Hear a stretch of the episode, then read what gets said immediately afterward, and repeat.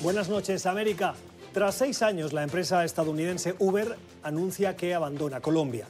Lo hace tras una polémica resolución política de la Superintendencia de Industria y Comercio del gobierno de Iván Duque, que ordenó la suspensión de sus actividades. Entre los argumentos esgrimidos por la superintendencia están la competencia desleal por desviación de clientela y la violación de normas. En cifras esto se traduce en 88.000 conductores que pierden esa posibilidad de trabajo y más de 2 millones de usuarios que se quedan sin ese servicio según datos de la empresa californiana. En el fondo de todo está la pugna entre Uber y el gremio de taxistas, que la ven como una amenaza.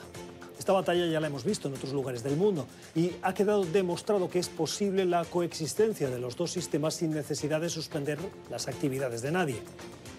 Uber, además de crear trabajo y ofrecer un buen servicio poniendo en contacto a particulares, ha supuesto un acicate para mejorar el servicio tradicional del taxi, que se ha tenido que modernizar reinventando la manera de llegar al usuario y ofrecer un mejor servicio es la consecuencia de la competencia.